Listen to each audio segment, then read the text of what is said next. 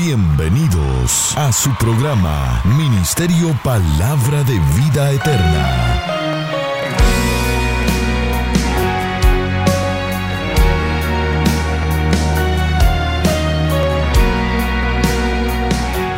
Con la administración de la palabra, Pastor Juan Interiano. Es fuente de vida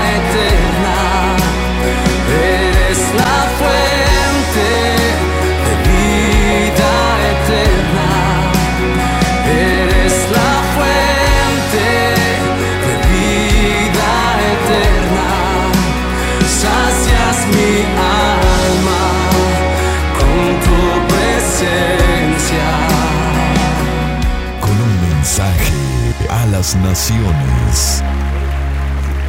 Vamos entonces a Lucas capítulo, capítulo 7. Lucas capítulo 7. Eh, vamos a leer del verso 1 en adelante. Y dicen, ¿lo tienen? Después que hubo terminado todas sus palabras al pueblo que le oía, ¿qué hacía el pueblo? Oía. ¿Usted vino a qué? A oír la palabra de Dios. Entró en Capernaum y el siervo de un centurión, a quien éste quería mucho, estaba enfermo y a punto de morir. Cuando el centurión oyó hablar de Jesús, le envió unos ancianos de los judíos rogándole que viniese y sanase a su siervo. Y ellos vinieron a Jesús y le rogaron con solicitud diciéndole, es digno de que le concedas esto, porque ama a nuestra nación y nos edificó una sinagoga. Estaba agradecido este hermano. ¿Y quién no se va a alegrar que le edifiquen una iglesia, un templo o una casa de oración?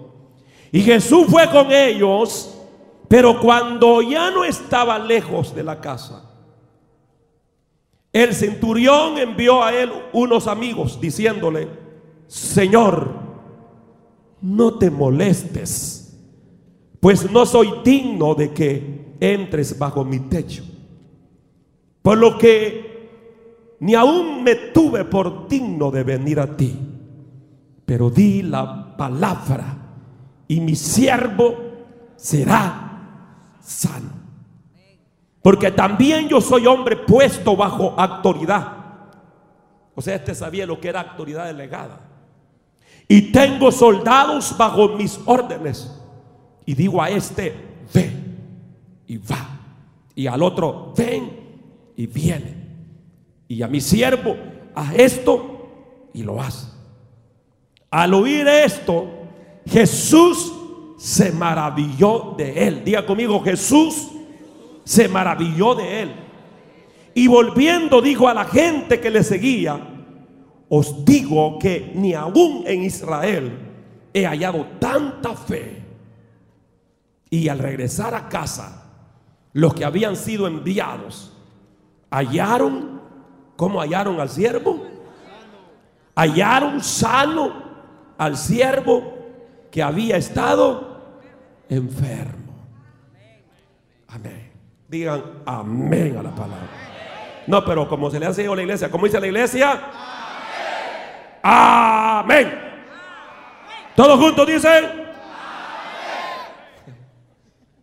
Amén.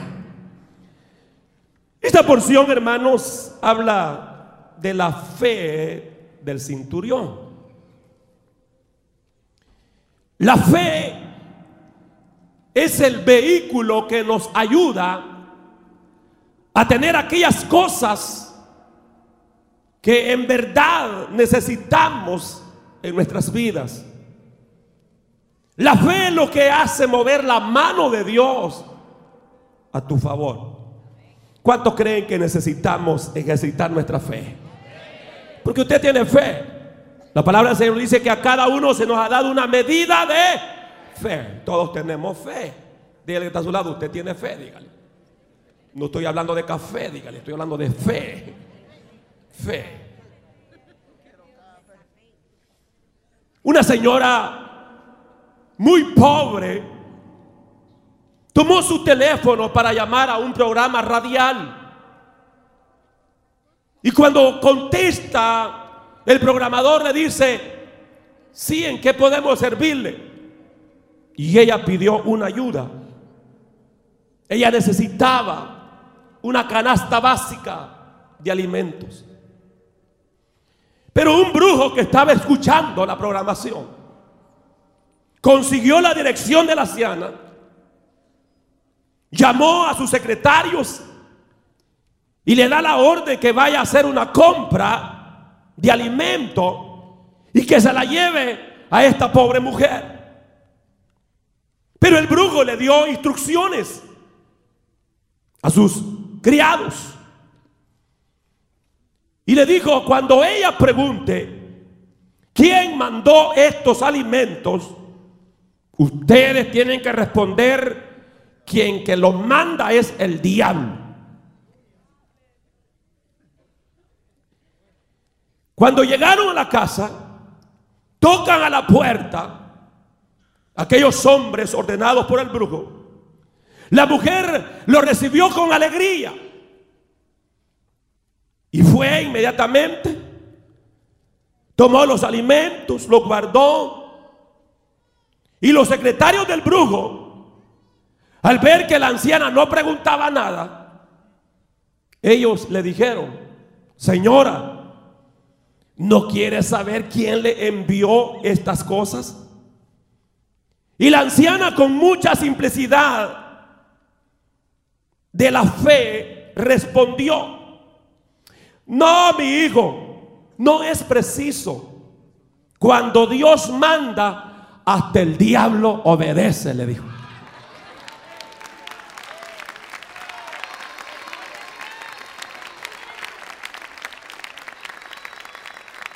Ese es el Dios que tú y yo tenemos. Un Dios que no tiene limitaciones. Cuando Él tiene una bendición para ti, no hay nadie que impida esa bendición del Dios de los cielos a favor de nuestra vida. Si lo cree, denle el mejor aplauso al Señor.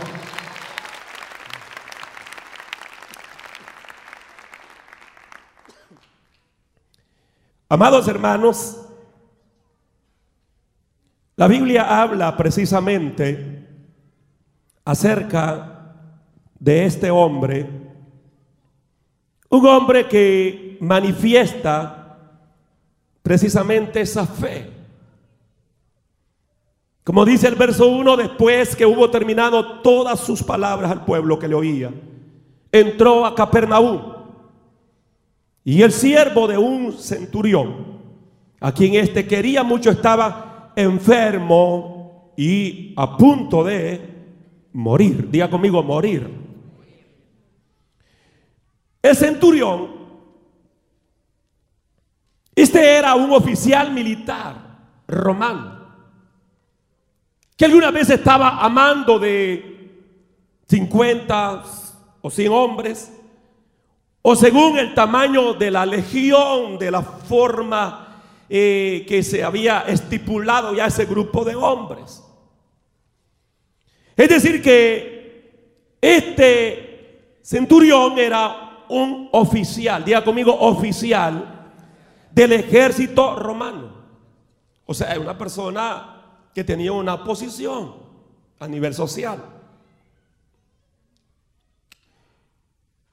Pero dice la Biblia que este hombre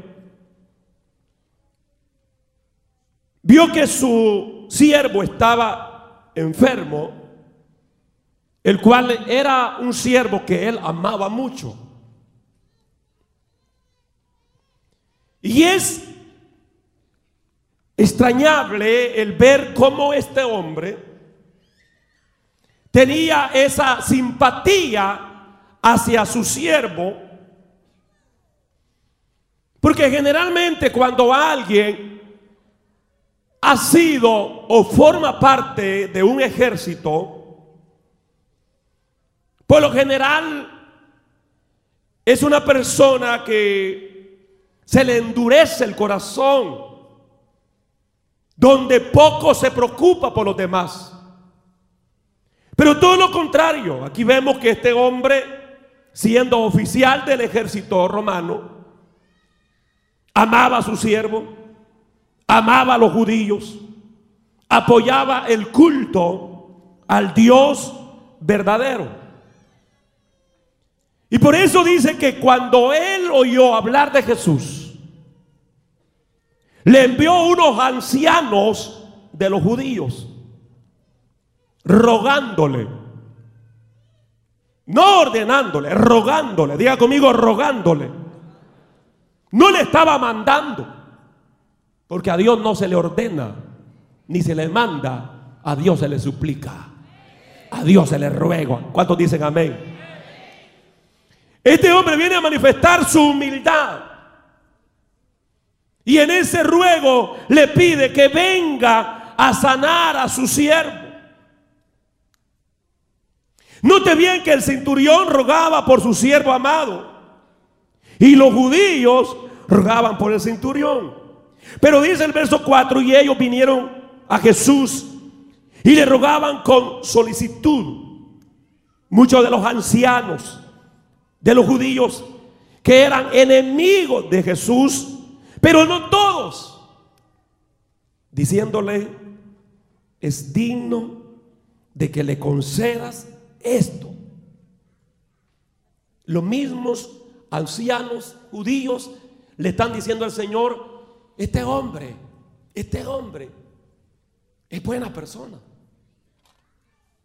Porque dice, porque ama nuestra nación. Nos edificó una sinagoga. Ahora estos ancianos judíos querían como de esta manera, hasta cierto punto, recompensar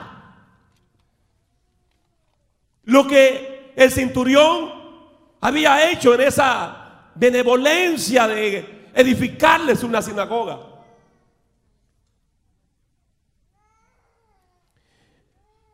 Este cinturión, al igual que Cornelio, como lo revela el capítulo 10 de Hecho, tenía buenas cualidades.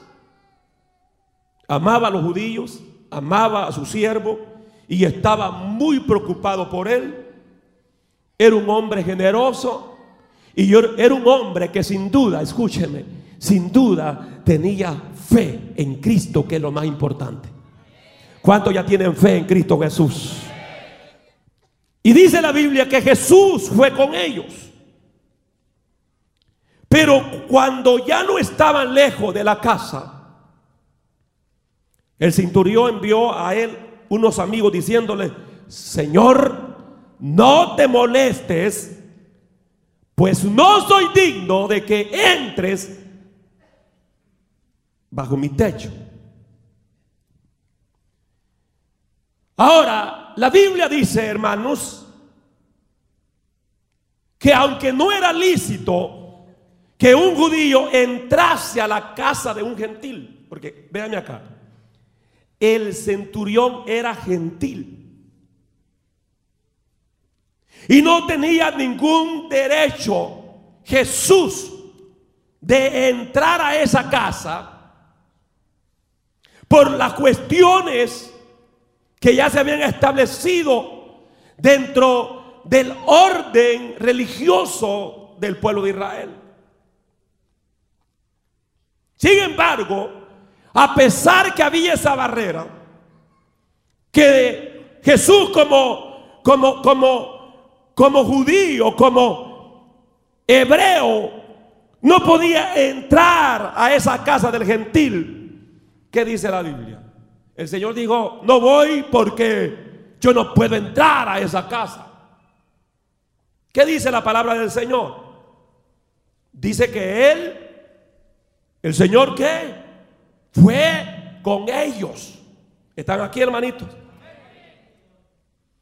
Y claro, Mateo 15, 24 dice, no soy enviado sino a las ovejas perdidas de la casa de Israel. El Señor no vino por los gentiles. El Señor vino exclusivamente por los israelitas. Él no vino por los salvadoreños. Discúlpeme, don salvadoreño. Él no vino por, por, por los chapines, Él no vino por los costarricenses, Él no vino por ninguno, ninguna otra nación, Él vino exclusivamente para Israel. Eso está claro. La Biblia dice, a los suyos vino. Él vino a Israel.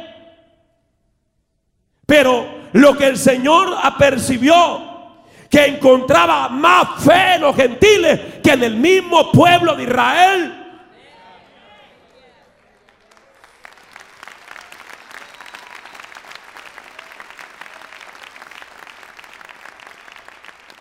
Y aquí vemos que el Señor comienza a derrumbar paredes de la religiosidad. Porque la religión decía, no puedes entrar, no puedes entrar. Pero Jesús se fue con ellos. Gloria al Señor. Cuán accesible era nuestro Salvador a todos igualmente. Hoy el Señor no desprecia el corazón contrito y humillado. No importa la raza que sea, no importa el color, no importa de dónde seamos, no importa a lo más bajo que hayamos caído. Si venimos al Señor, Él nos recibe con brazos de amor y misericordia.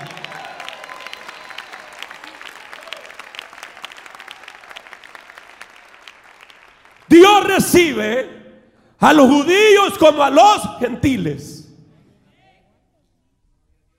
Hasta el punto que ahora Pablo dice, Dios no hace excepción de personas. Dios no hace excepción de raza. Por eso que aquí, hermano, no levantamos una bandera de una nacionalidad. Levantamos la bandera de Cristo. Cuando dicen amén, hermanos?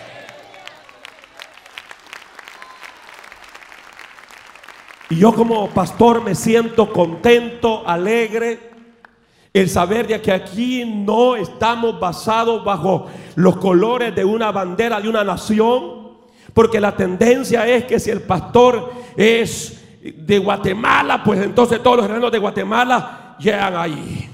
Si el pastor es salvadoreño, todos los salvadoreños llegan allí. Si el pastor es puertorriqueño, entonces los miembros tienen que ser puertorriqueños. Eso es estar todavía, hermano, bajo prejuicios de, de raza, de religión. Pero yo me siento contento en saber que aquí tenemos hermanos de muchas nacionalidades. ¿Por qué? Porque hemos entendido que en Dios somos uno, en Cristo somos uno. ¿Cuántos dicen amén?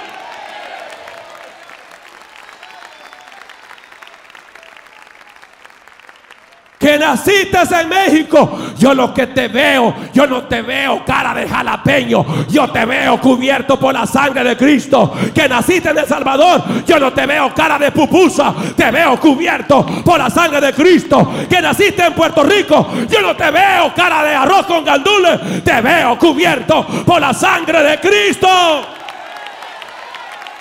Dele fuerte ese aplauso al Señor que naciste en Honduras, yo no te veo con cara de baleada.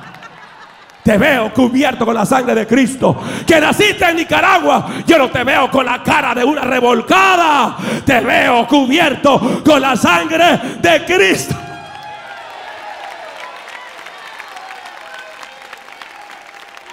A su nombre.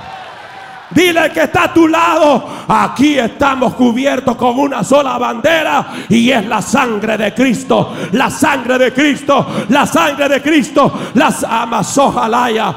Si lo cree, dale el mejor aplauso al Señor.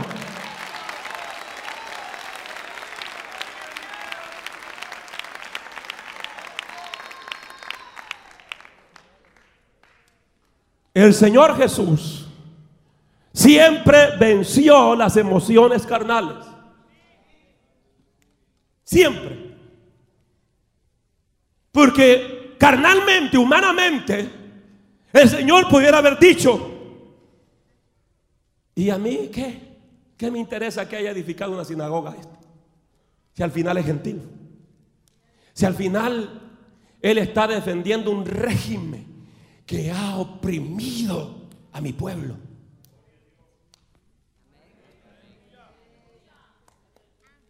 Y uno, hay cosas que leen la palabra y uno mismo se queda impactado. Yo me quedo impactado, hermano. Porque el Señor, como, como, como hebreo, Él sabía la condición de su pueblo. Y cómo su pueblo Israel estaba subyugado al imperio romano. Bueno, todos los días estaban los cobros de los impuestos. Ellos no pagaban impuestos para su nación, pagaban impuestos para Roma, los judíos. Imagínense, y en esta ocasión llegan y le dicen al Señor, Señor, ¿es lícito dar los tributos a César? Como esperando, si en verdad tú eres el verdadero libertador, el Mesías, pues los vas a sacar de esta esclavitud. Y el Señor que dijo, dar a César lo que es de César y a Dios lo que es de Dios. Y se acabó.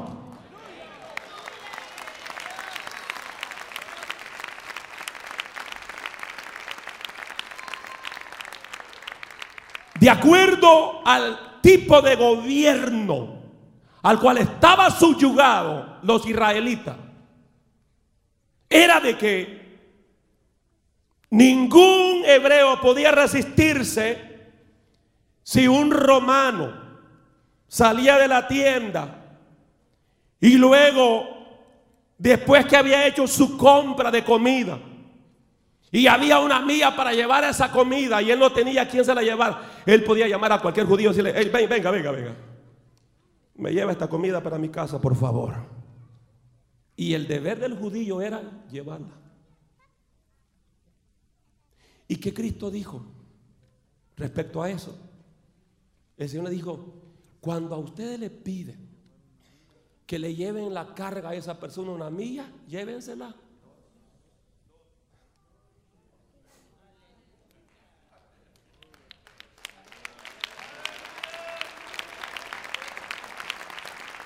Entonces para el pueblo parecía bueno, todo lo contrario.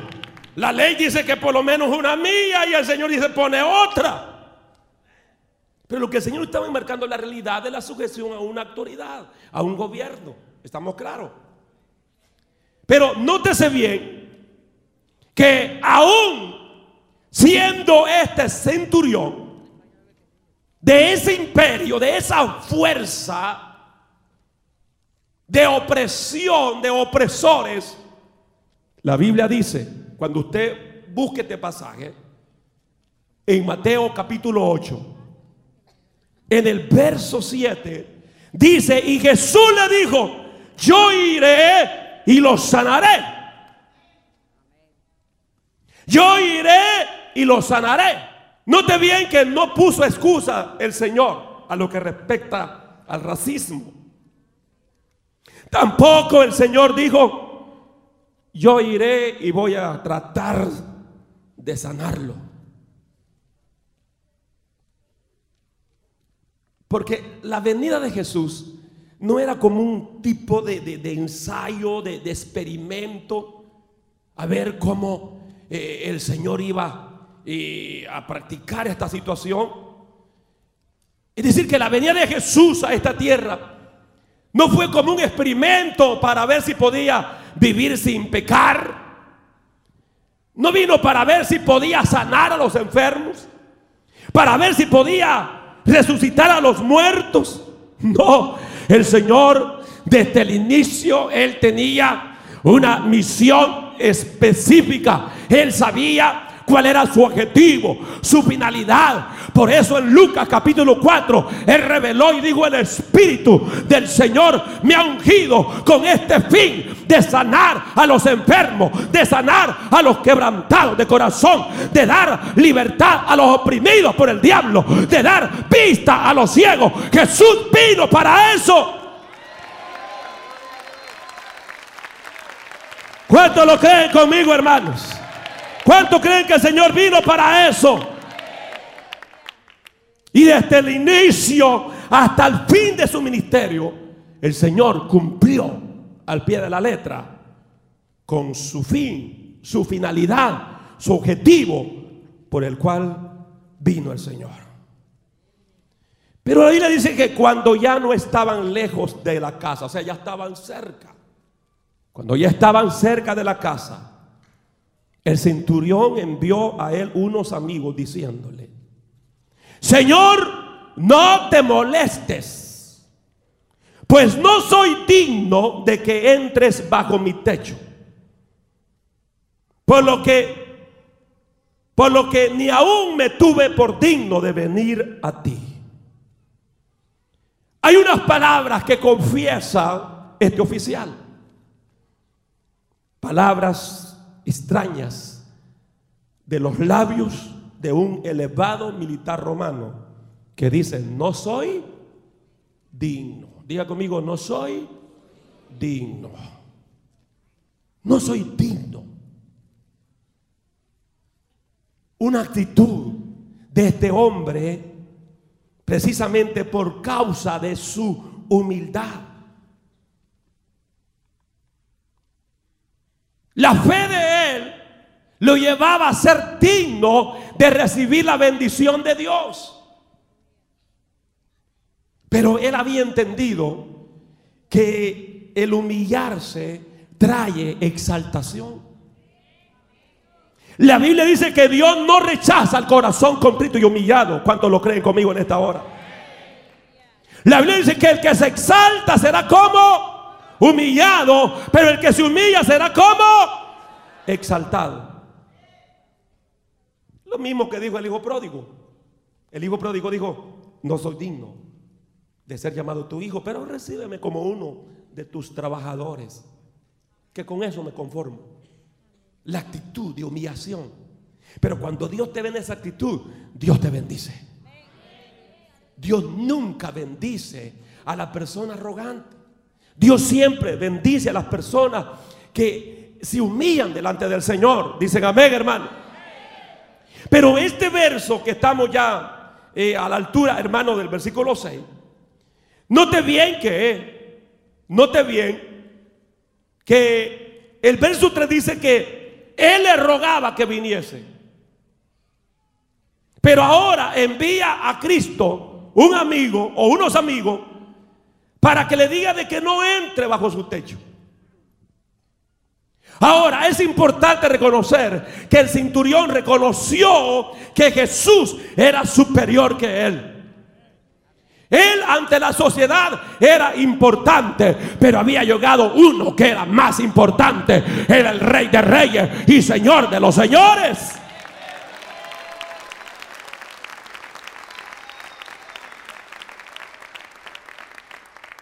Hermanos, lamentablemente en el mundo que vivimos, la mayoría de los hombres, cuando llegan a un nivel de alta alcurnia, hablando en el término social, de una cúspide alta ya, de, una posición, de posiciones elevadas a nivel de gobierno, no comparten la humildad del cinturón. Y el cinturón reconocía que lo que todos debemos de reconocer. Y es que nadie es digno de los favores de Dios. ¿Estamos claros? Nadie es digno en el sentido de merecer. Independiente de lo que hayamos hecho, aún hasta en su obra, no lo merecemos. De recibir las bendiciones que trajo Jesús. Y eso tiene que estar en el corazón de cada creyente. Cada vez que nos acerquemos a Dios, llevemos eso en nuestra mente. Yo no soy digno humanamente de recibir. Pero el verso 7 dice, pero di la palabra y mi siervo será sano. Esa es fe, hermano. Los judíos, amigos del centurión, rogaron a Jesús que él viniese, pero el centurión dice que no tiene que venir que solamente tiene que, ¿qué? ¿Qué? Soltar la palabra, decir la palabra. Eso es maravilloso, hermano. Y hoy a través de testimonio usted va a entender cuando se suelta una palabra de fe y cuando usted la abraza esa palabra. Sea hablada, sea escrita, pero cuando usted se apropia de esa palabra, eso es impresionante. Este hombre entendía que en Jesús había poder, había autoridad, que Jesús no tenía limitaciones y que para el Señor no había dificultad sanar de lejos o de cerca, porque Él está en todo lugar.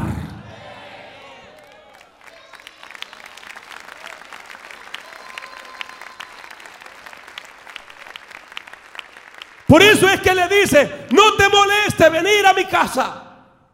Solo basta, di la palabra.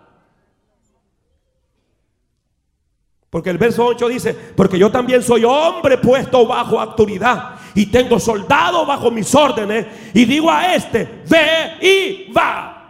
Y al otro, ven y viene. Y a mi siervo, haz esto y lo hace. Lo que él está diciendo es que cuando él, como oficial, daba órdenes, no importaba de qué lugar las daba, cerca o lejos. Si estaba presente con los soldados o siervos, o si estaba lejos de ellos, sus órdenes debían de ser obedecidas. Y él reconocía la autoridad de Jesús. Él sabía de que el Señor podía ejercer esa autoridad de cerca o de lejos. Que el Señor podía sanar a su siervo sin tocarlo, sin verlo. ¿Alguien, alguien está escuchando ahora?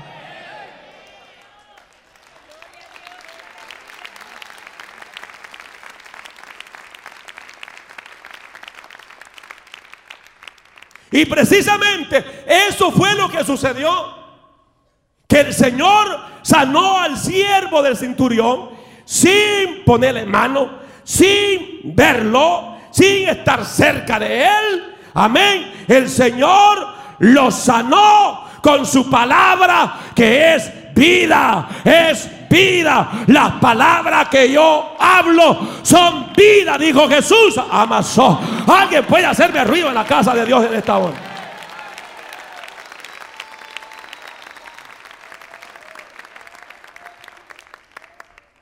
Mire hermano, cuando, cuando, cuando el predicador suelta una palabra de fe, agárrala. Cuando tu pastor te suelta una palabra de fe, agárrala. Agárrala, acéptala.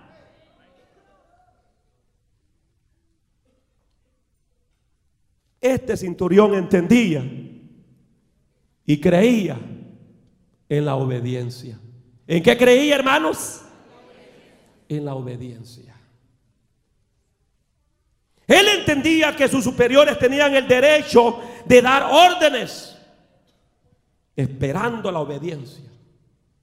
Y que de la misma manera, él tenía la autoridad para dar órdenes a sus inferiores y debían de obedecerlas. Y por eso el que reconoció la autoridad de Cristo, reconocía esa autoridad en Cristo. Y sabe que al Señor le encantó el razonamiento de este cinturión. Está diciendo que si él, con poder significativo, pero limitado, debería ser obedecido, hablando del cinturión, cuanto más el mandamiento de Cristo, quien es superior a todos los oficiales romanos, que es superior a todos los reyes de esta tierra, que es superior a todos los gobiernos de esta tierra. Tiene que ser obedecido, dicen amén, hermanos. Pero note bien, ¿A quién es el oficial, el cinturón le daba órdenes? ¿A quién? A los hombres, siervos, a los soldados. Pero Jesús iba a dar una orden diferente. Jesús era llamado por la fe del centurión de darle orden a qué? ¿A qué hermano? Exacto, a la enfermedad. Ve cómo, cómo el cinturón está usando la autoridad delegada a un secular, comparándola a la autoridad espiritual. Reconoce a Jesús como la autoridad máxima en el mundo espiritual. Y este hombre creía con todo su corazón que las enfermedades le obedecían a Cristo. No, no, eso es para hacer más ruido en esta hora. Las enfermedades obedecen a Cristo. Las amas, ojalá. El tumor le obedece a Cristo. Oh, el cáncer le obedece a Cristo. La diabetes le obedece a Cristo. Las infecciones le obedecen a Cristo.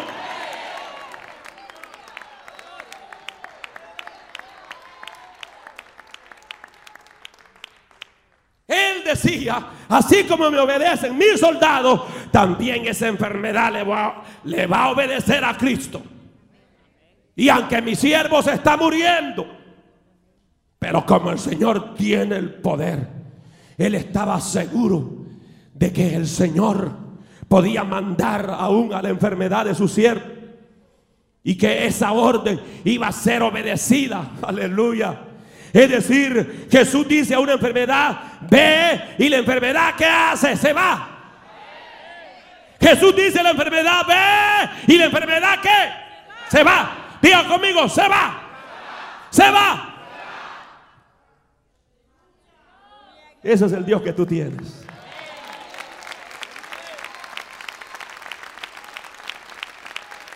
Este hombre tenía razón es que le estaba suplicando a uno que tiene poder para ordenar a los vientos que caen que tiene poder para que las olas del mar que se han levantado se aquieten y se vuelvan en bonanza. Oh, estaba este hombre, hermano, es que este hombre tenía conocimiento, gloria al Señor, que los vientos, las olas y que todos los planetas le obedecen al Cristo de la gloria. Este hombre estaba seguro y estaba consciente que Jesús tiene poder para echar fuera demonios, que Jesús tiene poder para levantar a los muertos. Jesús tiene poder. Jesús tiene poder.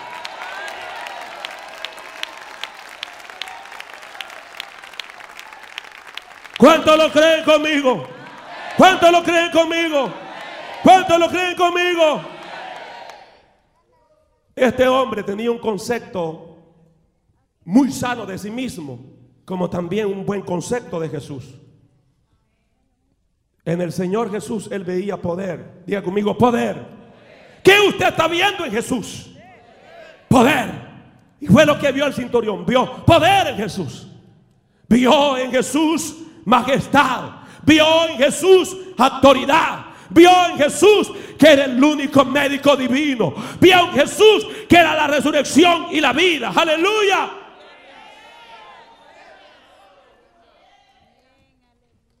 Y al mismo tiempo veía a un Señor tan poderoso pero tan accesible para el pueblo. Que cualquiera puede acercarse para recibir un milagro de parte de Él. Independientemente de quién sea. Puedes acercarte a Jesús. Pastor, pero la Biblia dice que Dios no escucha a los pecadores, es cierto. Pero la fe mueve montañas. Este hombre se aferró a la misericordia del Señor. Y él dijo, qué, qué maravilloso Jesús, que cualquiera puede acercársele a Él. Todos tienen acceso a sus peticiones. Todos pueden venir con sus cargas. Todos pueden venir con sus necesidades. Todos pueden venir con sus dudas. Todos pueden venir con sus inquietudes.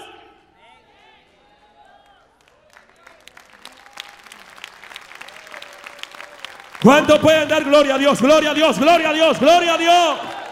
Gloria a Dios. Gloria a Dios.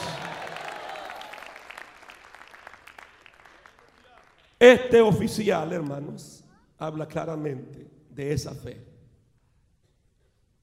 Claro, la gente que no obedece al Evangelio no obedece a Cristo. No tiene fe en Cristo.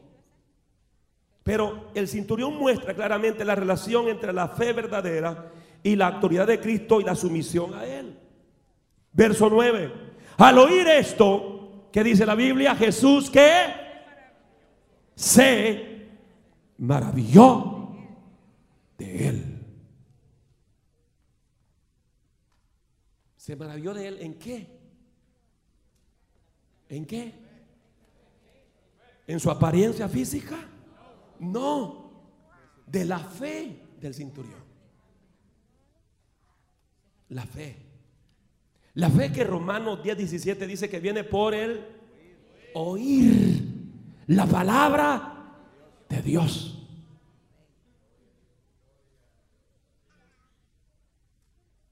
Usted tiene que fortalecer su fe, renovar su fe. Y usted renueva la fe a través de la lectura de la palabra. Fortalece su fe cada vez que usted se congrega. Porque usted recibe una palabra como la que hoy está recibiendo. Hoy yo te estoy llevando a otro nivel de fe. Que entiendas que para Jesús no hay limitaciones. Que entiendas que para el Señor todos somos accesibles. Podemos acercarnos hoy confiadamente al trono de su gracia por medio de su sangre que Él perdió en la cruz del Calvario.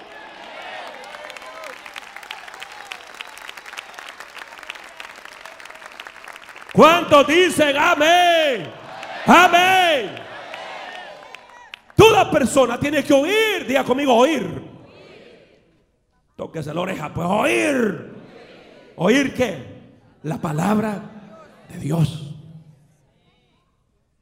Porque alguien le puede decir, no, pero es eso de ir todos los días de culto a la iglesia, ser religioso. No, no, eso es ser inteligente. Eso es tener capacidad de inteligencia. Porque cada vez que llegamos a un culto, a un servicio, cada vez que nos congregamos, llegamos a recibir una palabra de fe. Una palabra que nos bendice. Dicen amén, hermanos. Entonces, lo que tenemos que hacer es oír, diga conmigo, oír la palabra de Dios y creerla. El verso 9 dice claramente eso. Eso dice. Y volviéndose dijo a la gente que le seguía, os digo que ni aún en Israel he hallado tanta fe como la de este hombre. Ni aún en Israel he hallado tanta fe, ni aún en el pueblo de Dios. Es triste, hermano, pero muchas veces mejor las personas que no están perseverando reciben un milagro y no nosotros. ¿Ah? ¿Qué es lo que pasa? Y eso es lo que el Señor está enfatizando acá. A los judíos les convenía tener fe en Cristo. Porque era su Mesías, era su verdadero libertador. Pero la fe del centurión hubiera sido maravillosa aún en los judíos, pero Cristo dijo claramente, no, no he hallado tanta fe. De dos personajes habló así. ¿De quién? De la mujer cananea y de centurión. Es impresionante. Es impresionante. Era lógico y razonable pensar que Jesús debería haber dicho a muchos judíos, grande es tu fe. Pero a ningún judío le dijo eso. Grande es tu fe. O no he encontrado tanta fe, o no he hallado tanta fe como en ti, israelita. Pero nunca se dio eso. Lamentablemente, sin embargo, Jesús no encontraba tal fe entre ellos. Más bien la encontró en dos casos, en dos personas gentiles. ¿Estamos claros? ¿Ah? El cinturión tenía plena fe en la palabra de Cristo. Él le dijo, di la palabra, di la palabra, di la palabra, y mi siervo será sano. Este fue el gran problema con el pueblo de Israel, pues no creían en la palabra de Cristo. Pero el verso 10, y con esto finalizamos, Dice, y al regresar a casa, los que habían sido enviados hallaron a quién? Al siervo, ¿cómo lo hallaron? Sano, diga conmigo, sano. Lo hallaron sano al siervo que había estado enfermo. ¿Qué dijo el cinturón? Di que la palabra. Di la palabra. La dijo Jesús. Lucas no registra. No dice. Pero lo que es obvio y muy cierto es que la voluntad de Jesús era de que aquel siervo se sanara y se sanó. Y esa es la verdad. Que si usted está enfermo, no tenga duda, la voluntad de Dios es que usted sea sanado.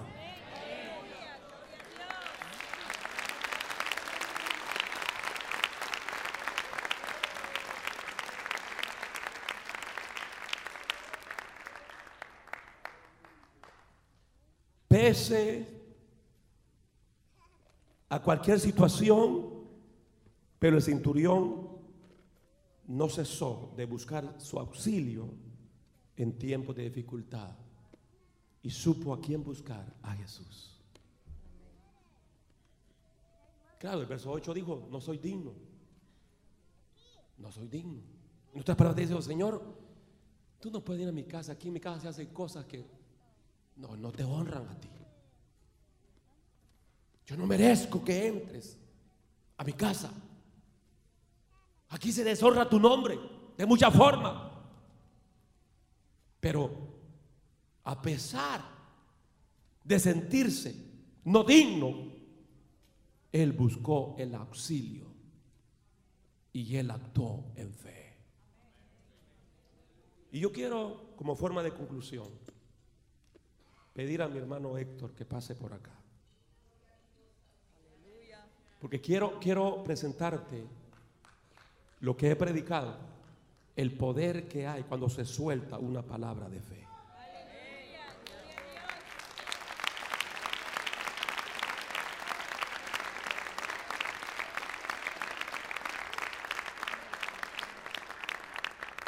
Y que esto que vimos en la vida del ministerio de Jesús está vigente todavía. El Señor sanó ayer, sana hoy y sanará mañana. Aleluya. Mano Héctor, pase por acá. Cuéntenos cuál fue su experiencia. Señor le bendiga. Amén, amén. Dios le bendiga, hermano Héctor. El Señor les bendiga, hermanos. Qué lindo es el Señor, amén, por los milagros que Él hace. Y sabemos que Él los hizo ayer y los está haciendo hoy también. Sabemos que en septiembre, yo sé que en septiembre, pues mi niña de seis meses tuvo un accidente. Pues mi hija se le cayó en la escuela y, y pues la llevamos al hospital y le hicieron la radiografía y tenía el cráneo quebrado, desde acá hasta llegar por acá cerca de su, de su nuquita. Y bueno, cuando yo estaba en el trabajo, mi esposa me llamó, pero yo a veces voy a áreas que yo no puedo, no- mi teléfono no, no puedo, no tiene señal. Habían seis llamadas o más, diez llamadas de mi esposa, una de mi sobrina, otra de mi cuñada. Y bueno, cuando salí, que ya pude agarrar señal, vi la llamada y regresé la llamada a mi cuñada. Y le dije yo, ¿qué pasa? Cuando ella me dijo, ¿sabe que su hija la trasladaron en avión al, al hospital de Washington? Le dije, cuando ella me dijo eso, yo sentí que, que mi cuerpo como sí. Y yo dije, yo, Dios mío, yo sé que tú estás conmigo. Y, y la palabra que yo siempre he creído y siempre yo le, la he dicho, cada vez que algo va a suceder, le digo, Señor, avergüenza a los demonios. Porque el diablo, el diablo quiere destruir a un hijo de Dios más cuando usted le sirve de corazón. Ese día iba a haber un evento grande en Hagerstown en esa semana, pero el diablo dijo, se la voy a, se la voy a deshacer. ¿Por qué? Porque él no quería que los, sus hijos pudiesen hacer el trabajo que, que él los ha mandado hacer. Bueno, comencé, yo manejo un camión y yo venía yo no, no, no, no, sé si venía manejando, no sé qué, pero que yo venía y, y yo deseaba llegar temprano a mi casa. Y caminando, o sea, manejando que venía, me llamó mi hermano Arnold, que él iba a llegar a Hagerstown a ver dónde iba a ser el evento. Y le dije, Arnold, no puedo, no voy a poder llegar. ¿Por qué? Me dice, él también no iba a poder llegar porque estaba en un tráfico. Y me dice él, estoy acá, yo no voy a poder llegar. Le digo, está bien, yo tampoco. ¿Por qué? Me dice. Mi hija ha tenido un accidente, le yo, y, y la trasladaron en avión. Cuando una persona la trasladan en avión, es que va grave.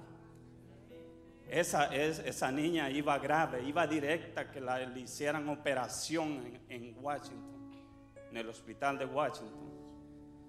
Pero cuando yo llegué, llegué a, al CHAP donde yo iba a parquear el camión, hubo una voz que me dijo, mándale un mensaje a tu pastor.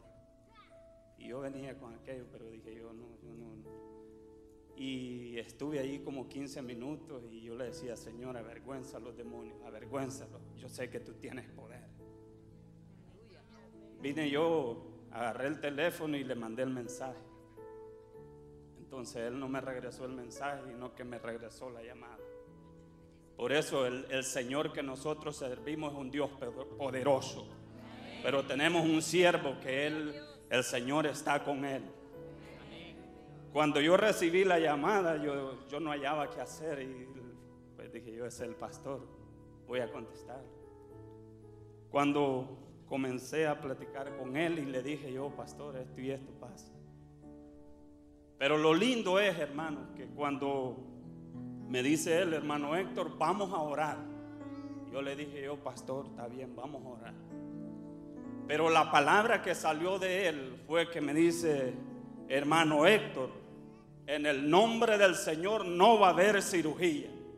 Y yo dije yo, sí, pastor, en el nombre del Señor se va toda cirugía que vayan a practicar. Entonces comenzó el Espíritu Santo a derramarse en mí. No paré de llorar. Yo le dije, Señor, yo no aguanto. Porque es duro. Los que tienen hijos saben. Yo decía yo, mi hija. Pero también el Señor estaba conmigo. Porque cuando le servimos de corazón y tenemos fe, Él mueve montañas.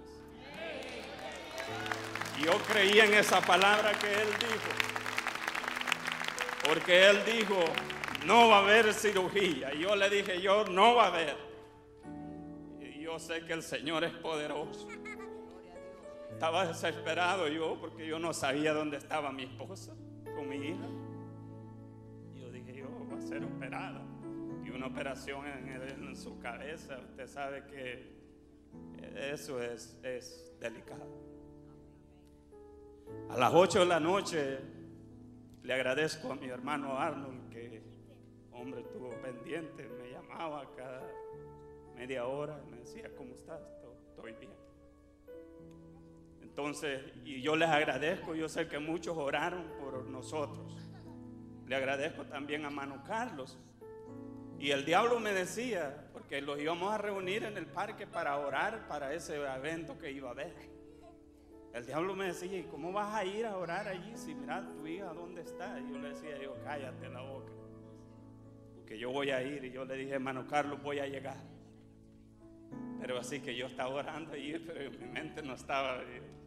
Sí. A las 8 de la noche me llama mi esposa y me dice, le digo yo, voy para Washington. Me dice ella, yo creo que no es necesario que venga. Sí, le digo, ¿por qué? Porque no va a haber, me dijo, operación. Yo cuando ella dijo eso, hermano, yo, la gloria sea para el Señor. Porque le servimos a un Dios poderoso. Y ese Dios es el que le servimos, no hay otro, hermanos. El 23 de diciembre llevamos la niña de nuevo a examen. ¿Quieres ver? Me dijo lo que le pasó a tu hija. Sí. Me llevaron, pastor. El cráneo quebrado. Desde acá a cerca acá. Me dice, no sé lo que pasó, me dice. Pero me dice, cuando mi esposa se fue con la niña, me dice, "Ah, ¿qué es lo que haces tú? Me dice. Le digo, no sabes lo que yo hago, pero yo le sirvo a un Dios poderoso. Así es que hermanos, tengamos fe porque el Dios que servimos es un Dios poderoso. Y el Dios, yo he hecho dos testimonios acá, yo he, yo he pasado dos veces y ha hecho muchos milagros en mi vida. Y yo le digo, Señor, gracias. Aunque tú esperas una bendición, tal vez tú esperas un cheque en tu, en tu buzón cuando tú le das al Señor, pero no esperes eso. Son cosas más grandes que Él los da. Son cosas más grandes que Él los da. Tal vez usted no puede recibir lo material, pero el Señor lo bendice de diferentes formas. Y por eso yo le alabo a mi Señor, pastor. Amén. Hermano, este, de acuerdo a, al- al- a lo que había era un sangrado en su Sí. cerebro. ¿Qué le explicó eso al doctor? Me dijo el doctor que cuando ella llegó a Washington, ese sangrado paró. Y eso fue cuando a las 8 de la noche clamamos. Por ahí, por eso de las 6 de las 6 de la tarde. O sea, cuando la levantaron hacia Washington, al hospital de Washington, iba con ese sangrado en su cerebro, pero ya una vez, de hecho, Dios intervino, entonces el sangrado El paró sangrado y ya no hubo necesidad No hubo- no hubo de una operación. No hubo nada. Aleluya. El Señor está con ustedes. El diablo va a querer destruirte, pero no va a poder. Poderoso Dios. Gracias, Señor. Hay mucha gratitud en su corazón, hermano Héctor. Amén.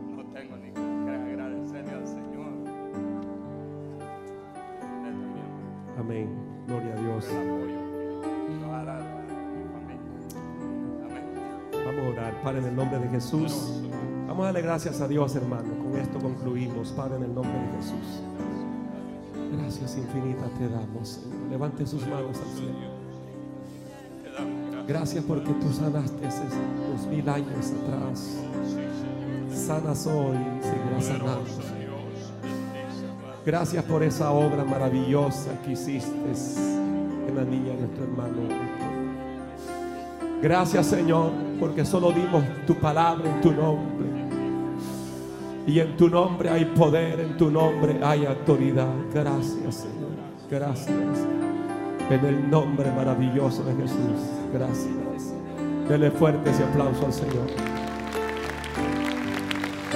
Yo quiero usar 10 minutos más. Aquellos que llegaron con enfermedad, háganme un favor. Anótenme en un papel esa enfermedad que la traje y se me queda aquí al frente. En el nombre de Jesús le voy a dar orden a esa enfermedad que se vaya de tu cuerpo. Y usted solo lo que tiene que hacer es abrazar esa palabra de fe. Amén. Así que cantamos ese cántico. Gloria al Señor, grande Dios, hacedor de maravillas. Y voy a pedir en este momento que aquellos que llegaron.